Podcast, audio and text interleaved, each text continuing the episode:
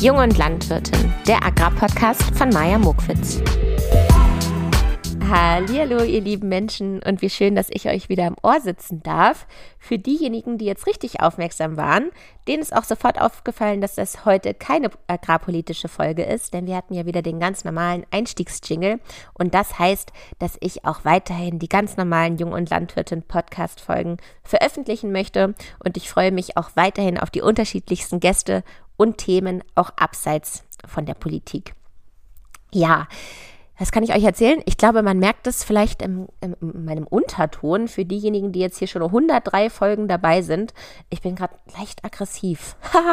Denn ich habe mich die letzten äh, drei Stunden mit Steuerkram beschäftigt. Jetzt bin ich auch endlich mal eine Selbstständige, die sich darüber aufregt, wie belastend Steuer, Steuersachen sind und Versicherungssachen und Nachweise und Bescheide und was man da nicht überall einreichen muss und abschicken muss und einscannen muss. Das ist ja sowieso der Witz, dass man überhaupt noch Sachen gefühlt faxen und einscannen muss und alles immer noch per Post kriegt und siehst du, kann gar nicht aufhören. Nervt mich tierisch. Habe ich die letzten drei Stunden gemacht. Ich würde am liebsten mal so sowas vorlesen ähm, mit Paragraphen und, und weiß nicht was was ich wie, wo, wann nachreichen muss. Gut, dann habe ich das hier auch mal platziert, aber eigentlich wollte ich hier nochmal die Situation nutzen in meinem Intro und eine Nachricht vorlesen. Eine Hörernachricht, das habe ich, mache ich ja immer ganz gerne mal. Ich habe sie hier schon einmal rausgekramt und hier schreibt jemand: Hey Maja, ich höre deinen Podcast sehr interessiert und kritisch. äh, kurzer Kommentar von mir dazu. Ich finde das ja eine sehr gute Kombi. Interessiert und kritisch. So sollte jeder diesen Podcast hören. Und, ähm, und noch mit, mit einer Leichtigkeit bitte und, und einer guten Laune dazu. Dann geht's weiter. Danke für den Input. Wirst du auch noch Menschen aus Parteien hosten, die zum Beispiel von den Grünen kommen? Mir fehlt da gerade noch die Breite im Spektrum und die differenzierte Meinung. Viele Grüße. So, weil ich ja gerade noch aggressiv bin, würde ich gerne sagen, halt, stopp, wir sind ja erst bei der dritten agrarpolitischen Folge. Wie soll ich denn da jetzt schon so ein großes Spektrum euch anbieten können? Und Natürlich werde ich noch die Grünen interviewen, um darauf jetzt mal direkt einzugehen. Denn äh, ja, Cem Özdemir kann mir ja auch gerne mal gegenüber sitzen und auf meine Fragen antworten. Da hätte ich nämlich auch einige zu stellen. Und das meine ich auch wirklich ernst. Also ich werde in Zukunft weiterhin mir die unterschiedlichsten Parteien einladen und auf die Parteiprogramme genauer eingehen. Denn ich glaube, da können wir alle noch mal ein bisschen mehr hinschauen und ein bisschen mehr verstehen, was die einzelnen Parteien da eigentlich von der Landwirtschaft erwarten. Aber um das vielleicht noch mal ein bisschen besser zu erklären, natürlich muss ich die Themen, die ich dann mit den Parteien bespreche, auch vorher genau abstimmen. Ich schicke auch meine Interviewfragen immer vorweg einmal ans Team. Dann muss ein Termin gefunden werden. Ich muss für die Podcast-Folge anreisen. Das muss alles in meinen Kalender passen. Dann wird die Podcast-Folge auch erst der Partei zugeschickt und dann nach einer Veröffentlichung gefragt und erst dann gebe ich die Podcast-Folge frei. Also das dauert immer einen ordentlichen langen Moment, bis es dann auch letztendlich von der Podcastaufnahme und der Absprache bis zur Veröffentlichung alles einmal ordentlich verlaufen ist. Und weil wir jetzt hier gerade schon über Podcasts an sich reden, dachte ich mir, erzähle ich jetzt mal an dieser Stelle, dass ich ganz, ganz aufgeregt war die letzten zwei, drei Wochen, weil ich vor kurzem den Podcast mit NDR1 Niedersachsen gedroppt habe, und zwar der 63 Hektar Podcast. Ich weiß nicht, ob man das auch in dieser jungen Landwirtin-Community hier mitbekommen hat, aber meine Stimme sitzt jetzt auch im NDR1 Radio. Jeden zweiten Freitag um 19 Uhr kann man mich da hören. Ansonsten kann man den Podcast 63 Hektar auch in der ARD Audiothek hören und in der NDR App. Ja, und was ist das für ein Podcast? Es ist ein frisches Format. Also ich musste mich da überhaupt nicht verstellen. Ich durfte das mit designen sozusagen oder mit besprechen, wie dieses Format aussehen kann.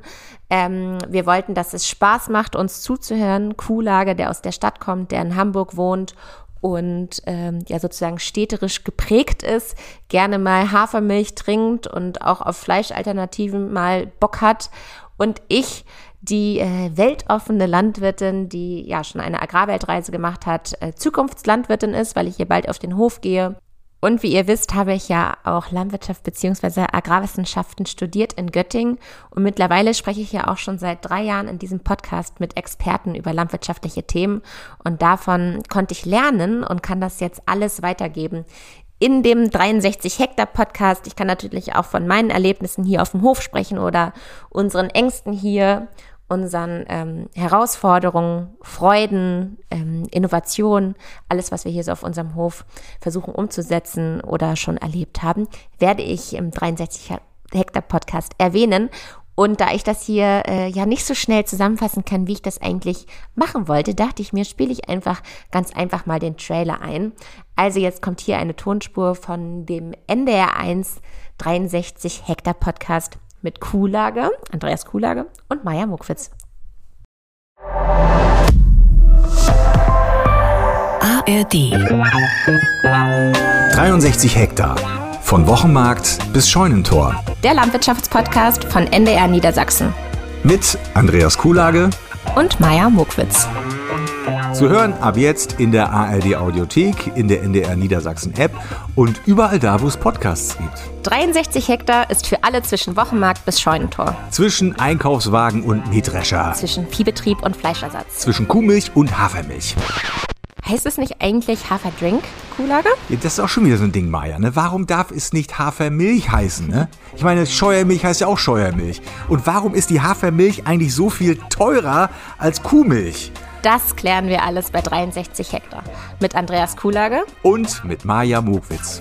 Mit meinem Blick als ja, Stadtkind und mit Majas Erlebnissen als Landwirtin vom Hof. 63 Hektar, so groß ist übrigens ein durchschnittlicher Betrieb in Deutschland. Und damit sind wir auch schon beim Thema. Ja, wir wollen über Landwirtschaft reden, denn da gibt es oft ideologische Vorstellungen, es gibt Klischees, es gibt Missverständnisse auf allen Seiten, Vorurteile und verhärtete Fronten. Ja, und viele Landwirte fühlen sich auch wirklich unverstanden oder teils auch angegriffen. Auf der anderen Seite wissen viele Menschen ja gar nicht mehr, was Landwirtschaft bedeutet und wie sie heutzutage eigentlich funktioniert. Ne? Und wir wollen hier auf Augenhöhe verschiedenste landwirtschaftliche Themen durchleuchten. Bei 63 Hektar, dem Landwirtschaftspodcast von NDR Niedersachsen. Zu hören ab jetzt in der ARD Audiothek.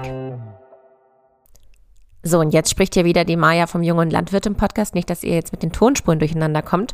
Und wir sind jetzt wieder im Hier und Jetzt und ich kann euch jetzt gerne erzählen, was ich mir für die heutige Folge überlegt habe.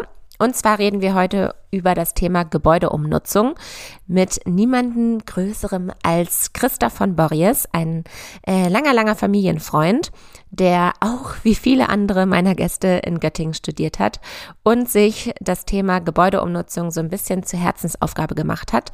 Äh, mehr dazu erzählt er aber ausführlich selber.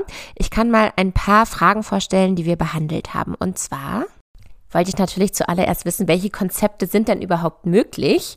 Ich habe natürlich direkt an Coworking und kleinen Hofläden gedacht oder Regiomaten, aber er hatte selbstverständlich noch andere Vorschläge. Dann wollte ich von ihm wissen, welche Konzepte gibt es eigentlich, bei denen man trotzdem nicht zu viele Menschen auf dem Hof hat. Oder ähm, wie sieht so ein Nutzungskonzept aus von ihm, wenn er einem sowas erarbeitet? Welche unterschiedlichen Möglichkeiten man auf dem eigenen Betrieb hat? Ähm, wie sieht so eine Zusammenarbeit mit ihm aus? Äh, was gehört da alles mit zu? Ähm, welche Aufgabenbereiche übernimmt er? Ist er dann zum Beispiel auch derjenige, der sich beispielsweise mit den Denkmalschutzbehörden äh, auseinandersetzt oder muss man das alles selbst machen und so weiter und so weiter. Und ich freue mich, wenn wir einfach mal reinhören und uns vielleicht auch inspirieren lassen ähm, von all den Möglichkeiten, die wir mit so alten Hofgemäuern haben. Viel Spaß beim Zuhören. Alte Höfe sind für dich. Wunderbare ähm, Immobilien, die man gestalten kann und gestalten muss und sie erhalten muss. Okay. Denkmalschutzbehörden sind für dich. Partner. Partner auf Augenhöhe, mit denen ich sehr gerne zusammenarbeite. Und ich weiß, dass viele sich denken, nervig sind sie. Aber wir werden da später nochmal drauf eingehen, also die Denkmalschutzbehörden. Landwirte als Kunden zu haben, ist Wunderschön, weil sie mit der Natur arbeiten. Ich habe selber Landwirtschaft studiert. Ich kann äh, deren Denken und Handeln so gut verstehen. Mhm. Wäre gerne Landwirt geworden und mhm. äh, es macht einfach Spaß. Ja. Du, lieber Christoph, stell dich doch gerne einmal vor. Wir wissen ja noch gar nicht, wer hier am Mikro sitzt. Und vor allem möchte ich, auch wenn du jetzt gerade eben schon erwähnt hast, dass du Landwirtschaft studiert hast, auch hören, wie deine Verbindung zur Landwirtschaft ist. Ja, zur Landwirtschaft bin ich gekommen eigentlich über Freunde, die alle aus der Landwirtschaft kommen. Und ich habe dann mich irgendwann nach äh, dem Abitur für Landwirtschaftslehre entschieden, um mhm. einmal zu gucken, ist das ein Beruf für mich? Mhm. Das Ergebnis war ja, ist es. Dann habe ich Landwirtschaft studiert in Göttingen und, ähm, Überraschend, fast wie alle meine Gäste. genau. Und äh, aber tatsächlich bin ich nie wirklich praktizierender Landwirt geworden, mhm. Sondern ich war dann Banker sehr lange und bin über das Bankwesen allmählich. Du bist nach dem Studium ähm, zur Bank gegangen? Ja. Mhm. Ich habe dann ein Bankpraktikum gemacht und bin dann in der Bank auch geblieben und habe witzigerweise. Das hatte dann gar nichts mehr mit Landwirtschaft zu tun und nee. habt ihr irgendwie Kredite vergeben an Landwirte? Ja, und noch nicht mal an Landwirte. Ich habe Industrie finanziert. Ach so. Also wirklich was, was völlig anderes. Ja. Und ähm, dann aber hat sich, äh, sag mal, in dieser beruflichen, in dem Werdegang hat sich die Immobilie mehr in den Vordergrund gespielt. Mhm. Und ich habe auch gemerkt, dass Immobilie einfach wahnsinnig Spaß macht. Und ähm, bin dann nach der Bank in einem Immobilienunternehmen auch gewesen. Und da habe ich angefangen, mir Gedanken zu machen über den Wert von Immobilien und über die Nutzungsmöglichkeiten. Mhm. Und da kam ich dann irgendwann wieder auf die Höfe. Okay, jetzt hast du dich immer noch nicht vorgestellt.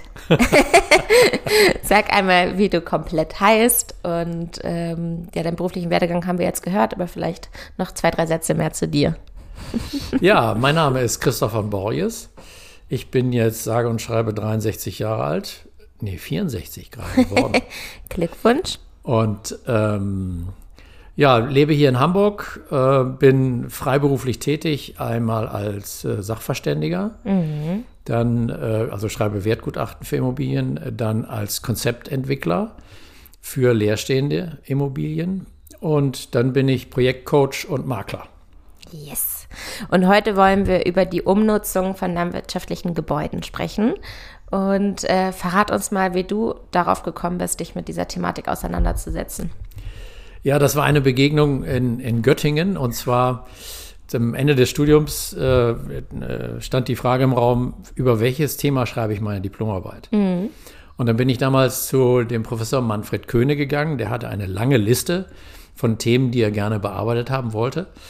Und ich bin diese Liste durchgegangen gegangen und das einzige Thema, was das Wort Immobilie beinhaltete, mhm. war Umnutzung landwirtschaftlicher Gebäude zu nicht landwirtschaftlichen Zwecken und Beurteilung der Wirtschaftlichkeit. Ich habe dieses Thema gesehen und gar nicht lange weitergesucht. Ich habe es sofort genommen. Es sprang mich an. Und der Professor Köhne war damals sehr froh, dass endlich ein Student sich dieses Themas annahm, weil es damals auch schon ein sehr präsentes Thema für die Landwirtschaft war.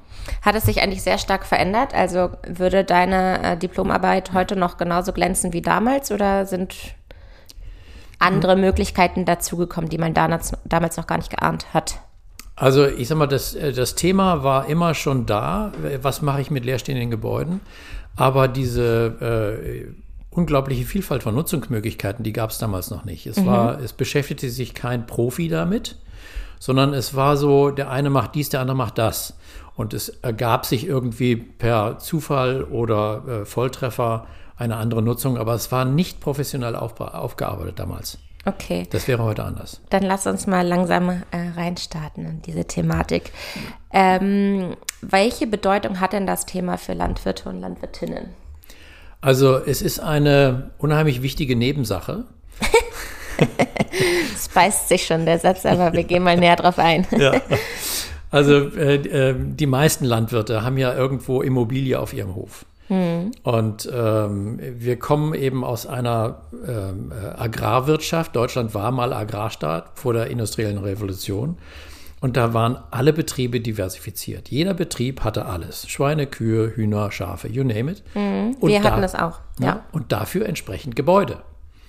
Und äh, diese Gebäude haben alle landwirtschaftlichen Betriebe. Und der eine oder andere hat sie abgerissen, aber sehr viele haben diese alten Gebäude noch und ähm, stehen vor dem Thema Leerstand. Was mache ich? Ich damit? übrigens auch oder wir zu Hause auch. Ja. Wir haben nämlich auch noch eine leerstehende Kornbrennerei. Mhm. Das ist das einzige Gebäude bei uns, was noch nicht äh, genutzt wird. Ja. Und eigentlich nur Geld kostet, so wie es da steht, ne? Und genau. auch immer älter wird. Ja. Und das ist die Sorge der Landwirte. Es ist, die, die Gebäude sind zum Kostenfaktor geworden. Da, mm. da, da gibt es keinen Ertrag mehr. Da steht vielleicht noch ein Wohnwagen drin. Mm. Oder Möbel von Verwandten, das ist bei uns so. genau. Alle, die mal irgendwie umziehen und irgendwas zu viel haben im Schrank oder was, äh, stellen das bei uns in diese ähm, Kornbrennerei. Unter ja. anderem auch ich. Ich habe ja. bestimmt schon meine Göttinger Wohnung, meine letzte Berlin-Wohnung mal kurz da eben untergestellt. Hm. Ja. okay, welche Bedeutung hat so eine Umnutzung für das Dorf? Also in der Regel haben solche Gebäude einen ortsbildprägenden Charakter. Die stehen in der Regel sehr prägnant im Dorf oder auch im Außenbereich. Und insofern macht es schon einen großen Unterschied, ob das noch da ist oder eine große Lücke entsteht und ich sag mal, der moderne Einheitsbrei dort entsteht. Ein Mehrfamilienwohnhaus, Einfamilienwohnhaus. Das ist bei uns im Dorf äh, vor ein paar Jahren so gewesen. Ähm, und jetzt ist da einfach Neubaugebiet und hässliche Zäune. Ich finde, das macht ja auch immer schon was, wie die, die Leute sich diesen Zaun um diese Neubauten ähm, bauen. Und jetzt heißt die Straße genauso wie der ja. Hof hieß, also Hofblume. Ja. Und äh, ich kannte den Hof dazu noch und dann ist man mhm. echt traurig. Ja, es ist traurig. Mhm. Und, und ähm, das ist ja nicht nur eine Fläche, die, ähm, äh, ich sag mal, nicht effizient zu nutzen ist. Man kann sie umnutzen, wenn man das denn will und wenn man Ideen dazu entwickeln kann. Mhm. Lass uns mal auf diese Ideen schauen. Also, wenn jetzt jemand, ein Landwirt oder eine Landwirtin auf dich zukommt und sagt, hey, welche Möglichkeiten gibt es denn? Also es geht alles, aber nicht alles ist sinnvoll und mhm. vor allen Dingen äh, ähm, erfolgsversprechend. Mhm. Und äh, darauf kommt es an. Ich könnte jetzt eine ganze Latte von, von Möglichkeiten aufzählen, mhm. aber äh, es kommt auf die Lage an, wo befinde ich mich eigentlich? Befinde ich mich irgendwo in, in, der, in der freien Landschaft auf, äh, im Dorf, irgendwo in Mecklenburg? Oder befinde ich mich am Stadtrand von Hannover? Mhm. Oder Was von ist Hamburg? besser? Äh, besser ist natürlich Hamburg oder Hannover. Das ist ganz logisch, weil, weil ähm, äh, in den Speckgürteln von solchen Metropolen ganz viel passiert. Mhm. Aber selbst in einem Dorf in Mecklenburg kann man was machen. Mhm. Und, Wer äh, sind dann eher deine Kunden? Wahrscheinlich die aus Mecklenburg, oder? Die? Nee, alle. Okay. Also äh, ich habe hier im Speckgürtel von, von Hamburg schon entwickelt mhm. und äh, äh in der Nähe von Wolfenbüttel, in der Nähe von Stuttgart, Heilbronn, okay. you name it. Ne? Okay. Deutschlandweit also. Ja. Ja, ich bin aber trotzdem interessiert und möchte wissen, welche Möglichkeiten es gibt. Also mir würden jetzt speziell, weil ich damit auch selber so mal ein bisschen überlegt habe, äh, Coworking direkt mhm. einfallen. Mhm. Ich glaube, da gibt es auch ein paar äh, Betriebe, die das schon gemacht haben. Mhm. Äh, ich hätte aber auch Lust auf so einen Kunst-Künstler-Zusammenkunftsort. Ähm, kannst du uns andere Dinge nennen, die man da reinwursteln kann an so ein Hofgebäude? Hofladen. Also, nehmen wir mal das Thema Coworking als Idee. Ja. Das ist schon mal eine ganz aktuelle und moderne Idee, mhm. die jetzt Raum greift, weil eben die Arbeitswelt sich verändert hat. Äh, viele Unternehmen Menschen, fördern auch Menschen wollen nicht mehr arbeiten. Ja, ne? Nein, Spaß. Und, ähm, aber Co Coworking äh, als Idee alleine äh, ist nicht unbedingt erfolgsversprechend, denn ein Coworking Space als Solitärnutzung ist nicht erfolgreich. Ich bin im Gespräch mit äh, dieser Organisation Cowork Land. Mhm. Die ähm, äh, begleiten solche Vorhaben, die bestätigen das auch. Ein Coworking Space als Idee in einem großen Gebäude funktioniert nicht alleine. Du brauchst komplementäre Nutzung dazu. Also zum Beispiel die Möglichkeit der Nahversorgung die Möglichkeit äh, auch, auch des Nahversorgung, also ähm, irgendeinen kleinen Tante-Emma-Laden. Ja, Tante-Emma-Laden hm. oder, oder äh, du musst dich auch versorgen können. Du musst zum Beispiel zum, zur Mittagspause sich irgendwo treffen. Hm. Ein kleines Café. Hm. Äh, oder vielleicht auch, äh, ich sag mal, Unternehmen in der Nähe oder, oder andere Dienstleister, die sich mit dort ansiedeln, fest ansiedeln. Hm. Es gibt zum Beispiel viele Unternehmen, die sagen, äh, ich brauche so einen Coworking Space in der Nähe, da kann ich dann mal Teams hinschicken die sich um ein Projekt außerhalb des Unternehmens, der Unternehmenssphäre kümmern und mhm. sich nur auf dieses Projekt konzentrieren. So, und wenn man das machen will, dann sollte man tunlichst eigentlich auch Übernachtungsmöglichkeiten anbieten. Coworking auf dem Land zum Beispiel ist wunderbar geeignet für ein äh, Work and Retreat. Aber mhm. dann musst du Übernachtungsmöglichkeiten Die haben. beiden Wörter beißen sich auch, Work and Retreat. Nicht unbedingt.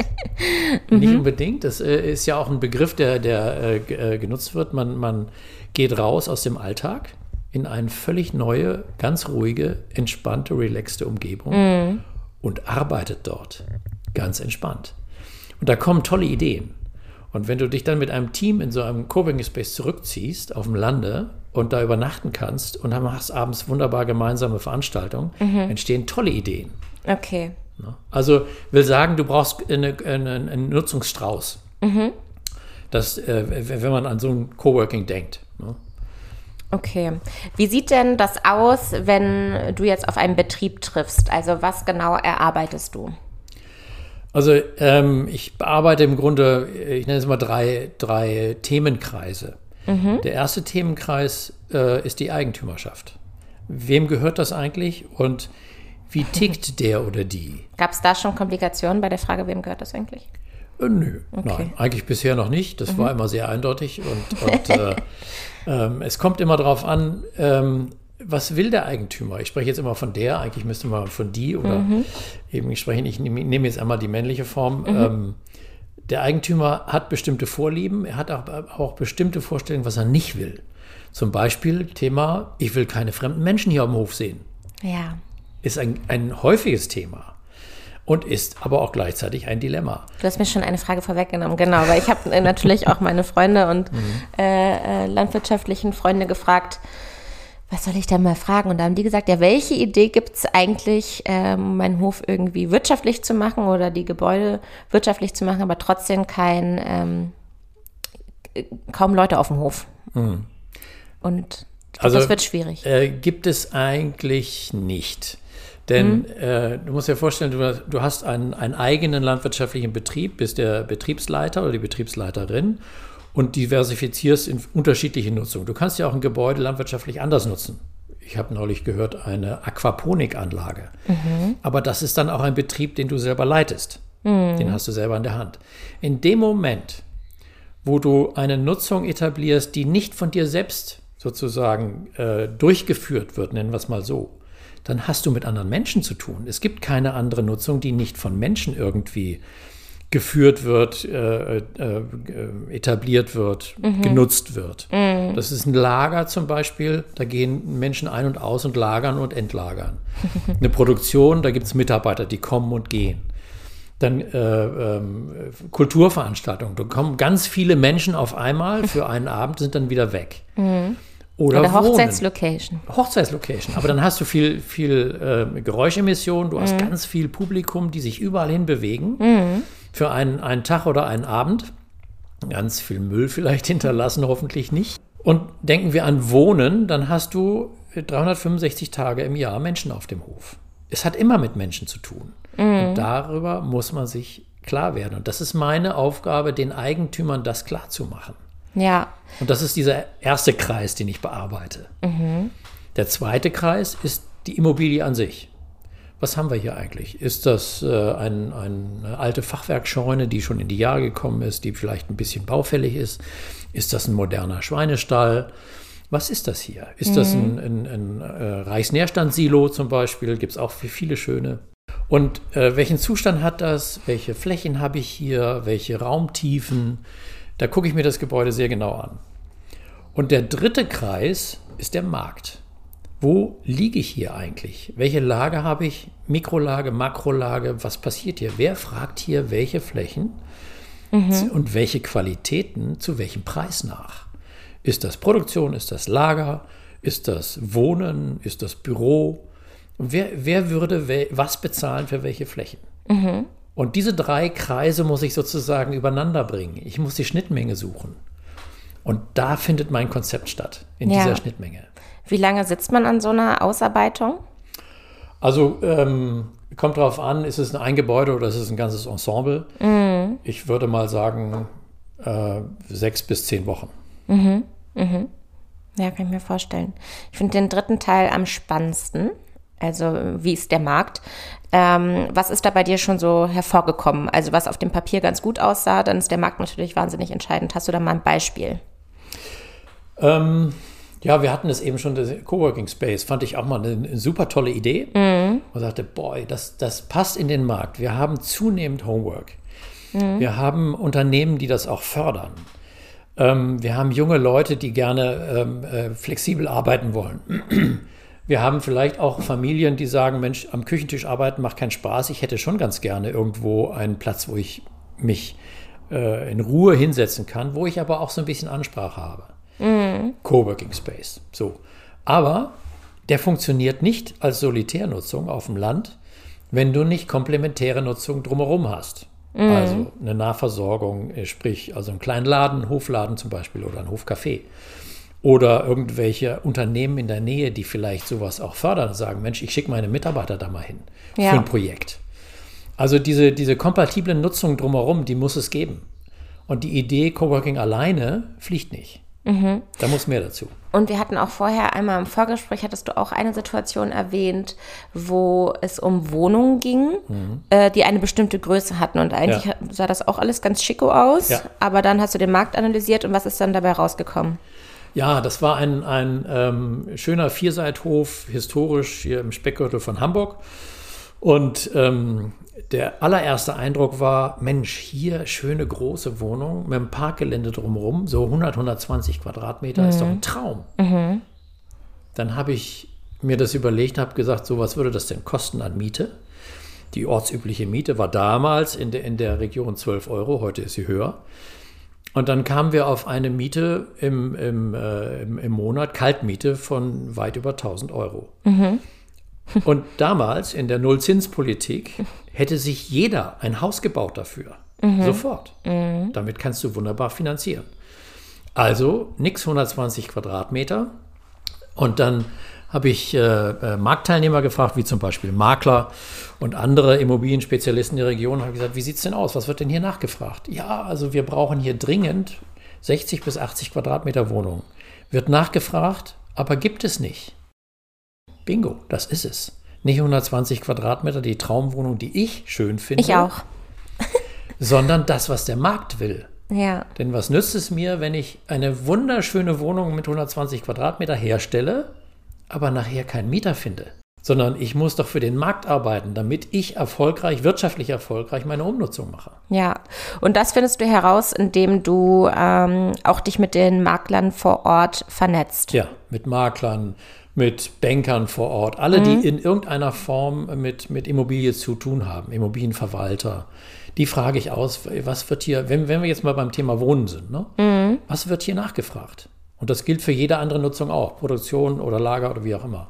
Okay, gut, jetzt haben wir deine drei großen Themenbereiche gehört, äh, wie du vorgehst bei so einer Konzeptentwicklung. Was ist dann der Inhalt von solch einem Nutzungskonzept? Also das Nutzungskonzept äh, ähm, beschreibt im Grunde diese drei Kreise, die ich vorhin geschildert habe. Mhm. Äh, und belegt das eben auch, die einzelnen Aussagen. Weil, ähm, ich, ich, gehe dann schon relativ äh, detailliert auch aufs Gebäude ein. Was haben wir für Qualitäten? Und äh, auch der Markt wird sehr genau dort beschrieben. Und es werden ähm, nachher auch Handlungsempfehlungen ausgearbeitet und, und niedergeschrieben. Und äh, ich äh, mache auch eine erste Wirtschaftlichkeitsbetrachtung. Das ist in dem Stadium mutig, aber ich mache es. Denn, ähm, Was heißt das genau? Also ich äh, weiß dann, welche Nutzung ich ein, reinbringe in, in das Gebäude. Bleiben wir mal bei dem Thema Wohnen. Und ich habe dann ähm, äh, Fachbücher bzw. Fachliteratur, sehr aktuelle, ähm, über äh, Baukosten pro Quadratmeter in Altbauten, Umbaukosten. Und dann habe ich schon mal die eine Seite, die Kostenseite, die nehme ich dann an und ich habe die Ertragsseite recherchiert und gucke, wie äh, steht das im Verhältnis, kommt da eine positive Rendite bei raus. Okay. Das ist mal so eine allererste äh, Vision darauf, ist das wirtschaftlich, macht das Sinn. Okay. Wie geht es dann weiter nach solch einem Konzept? Also du hast dann die Konzeptstrategie äh, ausgearbeitet. Ähm, ja, was kann man so in der Nachzeit dann erwarten? Was machen dann die Landwirte damit? Ja, also wenn du ähm, so ein Konzept in Händen hältst, dann hast du erstmal eine Entscheidungsgrundlage. Und äh, diese Entscheidung, die dauert bei vielen doch eine, eine, ganze Weile, denn darüber kann man erstmal in Ruhe nachdenken. Und auch oftmals betrifft es ja auch mehrere Generationen. Also die Richtig. Entscheidung, die meine Eltern tragen, ja. die entscheiden sie auch sozusagen schon für mich oder haben sie genau. lange Zeit für mich entschieden. Genau. Mhm. Und ähm, diese Entscheidungsphase, äh, die begleite ich gerne, dass man nochmal diskutiert nochmal erörtert, ja oder nein, äh, wollen wir es in, äh, in Gänze realisieren oder fangen wir in Schritten an, wie teilen wir das sinnvoll auf? Und wenn dann die Entscheidung gefallen ist, dann begleiche ich das gerne. Wir, äh, ich, ich, suche dann den geeigneten Architekten dafür, wenn der Kunde das, wie gesagt, will. Und was ich auch immer empfehle, ist bei solchen alten Gebäuden frühzeitig eine digitale Vermessung zu machen. Denn äh, bei diesen alten Gebäuden gibt es in aller Regel keine zutreffenden Pläne mehr. Vielleicht noch historische Pläne, aber inzwischen. Ach, eine neue Karte sozusagen anlegen. Ja, Grundrisse, mhm. Schnitte und das digital. Das macht man heute digital. Das Gebäude wird gescannt und dadurch entsteht ähm, eine, eine digitale Datenbasis, mit dem der Architekt, der Statiker, äh, jeder andere, jedes andere Gewerk, was später kommt, sehr gut arbeiten kann. Mhm. Und das kann auch schon während meiner Konzeptphase passieren. Okay, weil ich habe das Gefühl, wenn wir zu Hause irgendwelche äh, Gebäuden uns angucken, dann klappen wir so ein Plakat aus mhm. an, an, Malereien von diesem genau. alten Gemäuer. Ja, ja. Und die sind aber in der Regel heute nicht mehr verwendbar. Die kann man ja. auch nicht mehr digitalisieren. Ne? Mhm. Ne? Viele, äh, also manche Pläne kann man digitalisieren, aber die meisten von solchen alten Gebäuden nicht. Ja. Kannst du uns von irgendwelchen Trends erzählen, die besonders gut funktionieren oder kann man das gar nicht aussprechen, weil es alles individuell ist? Ist. Das ist so. Also äh, man, man, kann, man kann es nicht, es kommt von der Lage an, ja. äh, auf die Lage an. Denn ähm, äh, es gibt äh, in der Immobilienbranche eine Aussprache, es gibt äh, drei wichtige Faktoren, die für eine Immobilie wichtig sind. Mhm. Lage, Lage und Lage. okay. ja. Also das kommt sehr auf die Lage an. Wo befinde ich mich? Welche mhm. Märkte kann ich hier ansprechen? Deswegen kann man nicht von einem Trend sprechen für irgendwas, sondern das muss man ganz individuell rausarbeiten. Und diese ganzen neuen Konzeptideen, funktionieren die denn besser als die von damals? Also jetzt zum Beispiel, wenn ich jetzt ankomme mit Atelier oder Kunsthalle oder Coworking hm. oder sowas, also. Ich würde es mischen. Okay. Das ist nämlich der, der, der, der Charme daran und auch, äh, sag mal, ein, eine Erfolgsgrundlage, wenn du es mischt. Also wenn man ein, eine größere Liegenschaft hat, zum Beispiel einen großen Gutshof, dann würde ich immer unterschiedlichste äh, Nutzungen miteinander mischen. Ich habe dieses Beispiel in, in Süddeutschland, da machen wir genau das. Mhm. Da haben wir insgesamt werden 30 Wohnungen entstehen, unterschiedlicher Größe. Wow. Äh, auch barrierefrei. Mhm. Dann werden wir ein Coworking Space haben dann werden wir Künstlerateliers haben, dann werden wir einen Hofladen haben, ein Hofcafé oh. und eine Veranstaltungsscheune, weil der Eigentümer ist Musiker. Ach ja, cool. Und in, diesem, in dieser Mischung und dann vor, den, vor der Haustür von Heilbronn, 1,6 Kilometer bis Heilbronn, mhm. ist das erfolgsversprechend. Und das habe ich eben am Markt verprüft, durch, mit ganz vielen Gesprächen am Markt. Und diese Mischung ist es. Ne? Mhm. Aber das klingt mir nach sehr viel Geld, was man so in die Hand nehmen muss. Mhm. Und ähm, würdest du überhaupt zu so einem Umbau in der heutigen Zeit bei den Baupreisen raten? Ähm, auch das muss man recherchieren. Also wenn mhm. du heute Mieten unter 10 Euro hast, nehmen wir jetzt, wir, wir kommen immer wieder auf das Thema Wohnen, ähm, äh, dann ist es sicherlich schwierig, heute noch rentabel zu bauen. Denn mhm. äh, wenn wir jetzt mal hier in Hamburg gucken, äh, Baupreise für Neubaupreise für Wohnen sind bei 4.500 Euro im Quadratmeter. Dafür musst du schon hohe Mieten verlangen, um ja. das in schwarze Zahlen zu bringen. Aber Landwirte sind in aller Regel in der Lage, sehr viel Eigenleistung einzubringen. Denn diese 4.500 Euro beinhalten null Eigenleistung. Das ist alles vergeben. Und äh, ich kenne sehr viele Landwirte, die ähm, Umnutzungskonzepte mit sehr viel Eigenleistung äh, realisieren. Ich kenne zum Beispiel einen Landwirten im, im äh, Südharz. Da gibt es Mieten von 5 Euro. Der hat alles mit Eigenleistung gemacht. Der hat okay. zwei Mitarbeiter, landwirtschaftliche Mitarbeiter. Der eine ist aber gelernter Mauermeister, der andere ist gelernter Zimmermann. Beide arbeiten in der Landwirtschaft und im Winter bauen sie Häuser. Okay. Mhm. Und der kriegt das hin, auch 5 Euro wirtschaftlich sozusagen äh, zu errichten oder für 5 Euro Miete wirtschaftlich zu errichten, weil er alles selber macht. Mhm. Mhm. Das sind dann auch wahrscheinlich so die Herausforderungen von heute und von diesen Konzepten, oder? Genau, Dass die Kosten genau. einfach so hoch sind. Ja. Was würdest du denn jungen Leuten raten, die einen Betrieb übernehmen, der sehr, sehr klein ist, eingeschlafen ist und man trotzdem natürlich erstmal schauen möchte, was sind hier meine Möglichkeiten? Ja, da kommt es darauf an, was, äh, äh, welche Neigungen hast du als Eigentümer? Was, was möchtest du gerne machen? Was ist dein Traum? Mhm. Also ähm, äh, ich kenne inzwischen mehrere äh, junge Landwirte mit so ganz kleinen Betrieben, die ja. machen zum Beispiel einen Market Garden auf. Das ein Market Garden. Market Garden, das mhm. ist, äh, sind Kleinstbetriebe, die haben bis zu drei Hektar Fläche. Ja, von solchen rede ich, ja. Ja, mhm. die machen äh, Gemüsebau, Biogemüsebau und äh, äh, arbeiten mit einer solidarischen Landwirtschaft. Und darüber äh, verdienen die nicht nur gutes Geld, sondern können auch Gehälter bezahlen über den Branchenschnitt.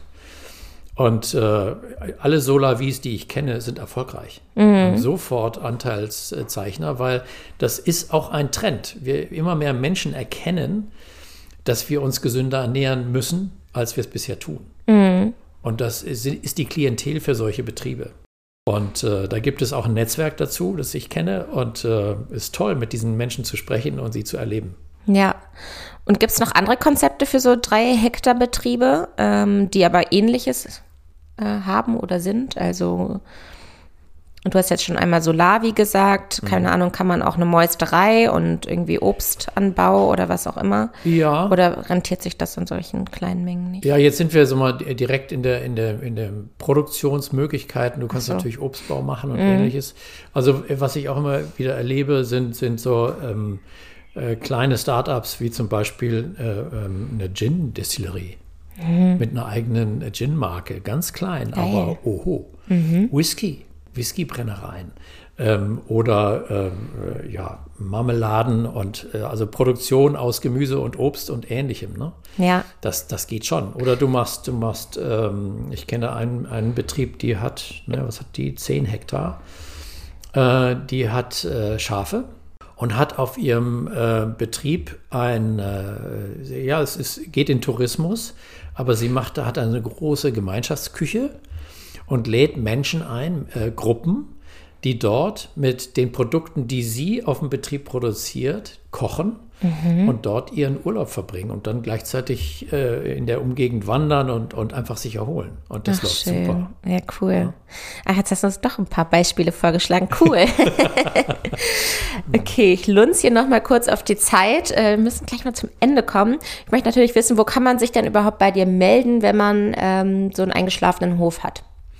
Also, ich habe eine, eine, Homepage, da mhm. äh, kann man mal drauf gucken. Die da heißt? Äh, von Boreas Advisory Partners. Mhm. Oder die Webadresse ist www.vb-ap.de. Ja, ich werde es auch nochmal in die Shownotes schreiben. Also dann genau. müsst ihr jetzt euch nichts und notieren. Und da gibt es auch meine E-Mail-Adresse mit CVB und dann das äh, gleiche hinten dran. Ja. Und da kann man mir gerne eine Mail schreiben und äh, ich äh, mache es immer so, ich gucke mir ähm, äh, die, die ähm, Liegenschaft zunächst einmal an. Das ist äh, unverbindlich, denn ich erkenne sehr schnell bei so einem Besuch, beim persönlichen Gespräch, mhm. ob da was fliegt oder nicht. Und, äh, was heißt fliegt? Also, ob ich da eine Nutzung entwickeln kann oder nicht. Es okay. gibt manchmal Situationen, äh, wobei ich ehrlich bin, sie ist noch nie eingetreten, wo ich sagen würde, nee, da geht nichts, stellen Sie einen Wohnwagen rein. Also irgendeine Idee ist mir bisher immer gekommen. Sammler. Mm, okay. Ich habe noch mal eine Frage zu Denkmal, zum Denkmalschutz. Also ich weiß, dass viele Höfe unter Denkmalschutz leiden, wollt ihr schon was sagen, liegen. Ähm, auch unser Hof. Was kannst du solchen Höfen mit, mitgeben? Also wie funktioniert da so eine Zusammenarbeit? Ich kann mir vorstellen, dass das dann alles ein bisschen aufwendiger und länger dauert, komplizierter ist. Ja, da, das sind gute Stichworte, die du da bringst. Also meine Erfahrung ist, ist genau eine andere. Ähm, äh, ich nehme den äh, Denkmalschutz oder die Denkmalschützer als Partner mit ins, ins Projekt. Ist einer der ersten Gespräche, die ich führe, wenn ich einen Auftrag bekommen habe mit dem Denkmalschutz. Mhm. Das, äh, viele Eigentümer mögen das nicht so, aber meine Erfahrung ist eben die, wenn man so früh an den Denkmalschutz herangeht und sagt, so, äh, lass uns doch mal reden über das und das Gebäude. Was wisst ihr darüber? Welche Geschichte kennt ihr? Und äh, welche Rahmenbedingungen steckt ihr, um dieses Gebäude mit einer anderen Nutzung zu erhalten? Und dann gehen wirklich große Türen auf. Dann, dann äh, habe ich die als Partner auf Augenhöhe und die denken mit und lassen ganz viel zu. Und wollen die da noch gar keinen Plan sehen? Also kommst du dann schon mit einem Plan und mit einer Idee an oder in welchem Stadium gehst du dann dahin? Also großes Erstaunen ernte ich immer damit, dass ich mit keinem Plan komme. Okay. Sondern wirklich vor der ersten Idee mit dem Denkmalschutz rede. Ja. Und wenn wir dann nachher einen Plan haben, in Abstimmung mit dem Denkmalschutz, dann wird er natürlich mit dem Denkmalschutz nochmal abgestimmt. Aber das, die Erfahrung ist ausnahmslos positiv. Okay. Und äh, jetzt haben wir den Landwirten noch einen letzten Tipp gegeben. Und jetzt möchte ich auch noch hören, hast du noch was, was du den Gemeinden auch noch sagen möchtest? Ja, Also den Gemeinden äh, und den damit zusammenhängenden äh, Bauämtern ja. gebe ich den großen Rat, lassen Sie frühzeitige Gespräche zu, mhm. nicht erst auf Pläne warten, sondern wirklich äh, offen sprechen mit den Landwirten und Flexibilität im Baurecht suchen. Denn okay. damit können wir solche Ortsbilder auch erhalten, wie sie jetzt stehen und äh, die erhaltenswert sind. Und du kennst auch bestimmt schon die Punkte, die das flexibel machen. So kann ich mir so stelle ich mir das zumindest vor, oder? Ja, äh, ganz konkretes Beispiel, der Paragraph 35 Außenbereich. äh, Wird ja mit Paragraphen um sich geworfen. Genau. ähm, äh, der gibt den Landwirten sehr begrenzte Möglichkeiten, andere Nutzungen reinzubringen, nämlich bis zu fünf Wohnungen. Das ist nicht viel, aber wenn ich im Außenbereich mehr machen will, dann äh, geht die eine Gemeinde so weit, das war in Baden-Württemberg, die sagt, ich brauche einen Bebauungsplan, um dort äh, andere Nutzung baurechtlich zuzulassen. Das Gleiche habe ich erlebt in Niedersachsen, im, im Kreis Wolfenbüttel. Ähm, da sagte die Baubehörde oder der Leiter des Bauamtes, ähm, nee, wir brauchen keinen Bebauungsplan im Außenbereich, sondern wir nehmen den Paragraph 35.4, Erhaltung ähm, äh, erhaltenswerter Bausubstanz im Außenbereich. Und da geht alles. Okay. Mhm. Man sieht, gut, dass du schon so viel Erfahrung hast und da einiges schon erlebt hast. Hast du zum Abschluss einen Rat, den du Landwirtinnen oder Landwirten geben möchtest? Ähm, lasst euch beraten. Also eine Idee alleine ist nicht der Garant zum Erfolg, sondern ähm, nutzt die Möglichkeit, jemanden zu fragen, der darüber schon viele Jahre Erfahrung hat und äh, Ideen auch wirklich verprüft und sagt, macht das Sinn oder nicht. Okay. Ich bedanke mich. Vielen, vielen Dank, dass du hier so ausführlich geantwortet hast und ich glaube, äh, tolle Konzepte vorgeschlagen hast. Und äh, vielleicht gibt es ja mal irgendwann mal noch ein Update oder wir sprechen mal bei uns über äh, die Kornbrennerei. Ich danke dir. Ihr Lieben, vielen Dank fürs Zuhören bis hierhin. Ich hoffe, ihr konntet daraus was mitnehmen. Die Kontaktdaten findet ihr wie immer in den Show Notes. Und diese Podcast-Folge würde ich gerne Sina widmen und allen NDR1 Radiohörer und Hörerinnen. Und natürlich den 63 Hektar Hörer und Hörerinnen. Also, bis zum nächsten Mal. Tschüss.